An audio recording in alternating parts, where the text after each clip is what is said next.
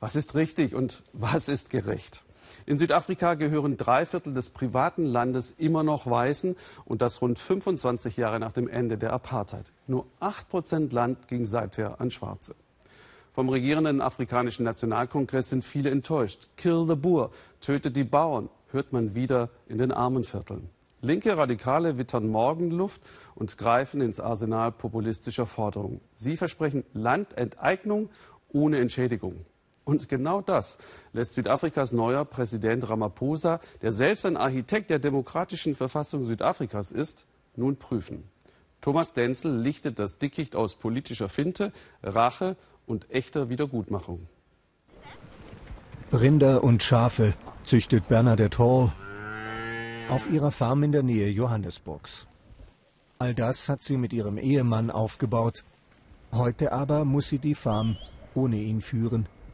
Denn hier, direkt vor dem Haus, ermordeten ihn fünf dunkelhäutige Angreifer, als er gerade die Kühe molk. Ich stand hier und sah, wie David auf dem Boden kniete, vor ihm vier der Männer, erzählt Bernadette. Und dann schossen sie ihm durch die Brust. David starb für umgerechnet einen Euro. Mehr Geld war nicht im Haus. Kein Einzelfall. Auch Bernadettes Freundin Nikki Simpson wurde überfallen. 20 Kilometer entfernt betreibt auch sie eine Farm. Auch ihre Angreifer waren schwarz und gingen besonders brutal vor. Als sie den Safe-Schlüssel nicht herausgeben wollte, durchlöcherten die Angreifer ihre Füße mit einer Bohrmaschine. Die Vehemenz der Attacke. Für Nikki Simpson zeigt sie, dass es um mehr ging als nur um Geld. Natürlich kommen sie erstmal, um dich auszurauben, aber am Ende ist der Plan, dich auch zu töten, ist sie überzeugt. Es gibt hier in Südafrika genug politische Extremisten, die sagen, tötet die Weißen, macht mit ihnen, was ihr wollt, schneidet ihnen den Hals ab, verbrennt sie. Ich glaube, dass diese Überfälle auch eine politische Ursache haben. I believe this is um, politically driven. Auch wenn es für politische Motive bisher keine Belege gibt, vielerorts tun sich nun die Farmer der Nachbarschaft zusammen, legen kugelsichere Westen an und gehen auf Nachtpatrouille. Nicht alle hier sehen sich schon im Kampf schwarz gegen weiß. Manche hoffen schlicht auf mehr Sicherheit, wenn sie regelmäßig Präsenz zeigen. Wir wurden wegen zwei Eindringlingen auf diese Farm gerufen, berichtet er. Wir haben das Gelände hier überprüft, konnten sie aber nicht mehr finden. Was alle hier eint, ist die Sorge, dass sie in dem Land, das sie als ihre Heimat betrachten, nicht mehr willkommen sein könnten.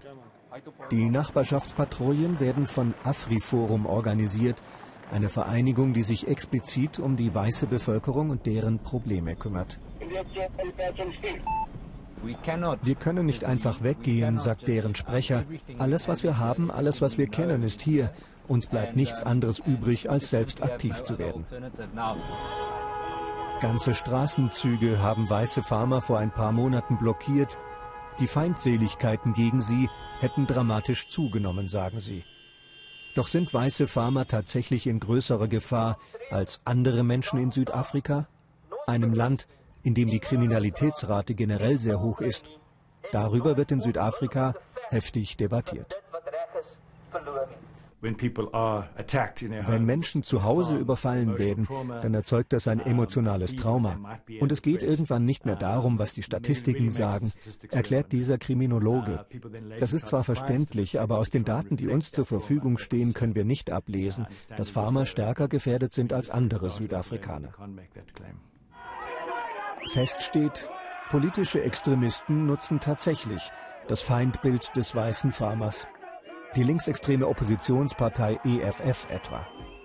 Dass das meiste private Farmland in Südafrika nach wie vor im Besitz der weißen Minderheit ist, macht ihnen die Argumentation leicht. Dieses Land ist noch immer in der Hand der Kolonialherren, in der Hand der Weißen, sagt der Parteichef. Wir müssen sie enteignen, ohne sie dafür zu entschädigen forward to expropriation of land without compensation forward. Sie sind es, an die sich die Extremisten wenden. Ein großer Teil der schwarzen Bevölkerung lebt in armen Vierteln. Eine Landreform hat daran bisher nicht viel geändert. Und so erwägt mittlerweile selbst die Regierung Enteignungen ohne Entschädigung. Wir sollten also genug Menschen hier finden, die solche Ideen unterstützen. Doch wir bekommen nur Antworten wie diese. Uh, Wenn die Regierung das Land umverteilen will, dann muss sie die Besitzer entschädigen, sagt er. Es geht hier nicht um Schwarz und Weiß, sondern darum, das Richtige zu tun.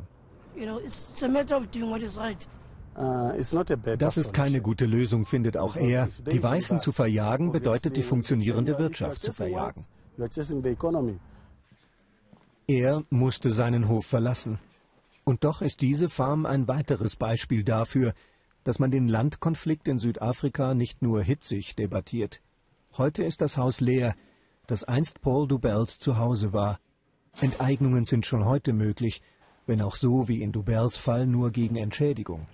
Deshalb sei er nicht verbittert, sagt er, nur wehmütig.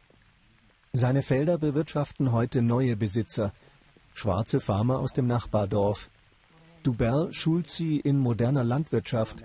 Er hat in die Farm, die ihm einst gehörte, sogar Geld investiert und bekommt im Gegenzug einen Teil des Profits.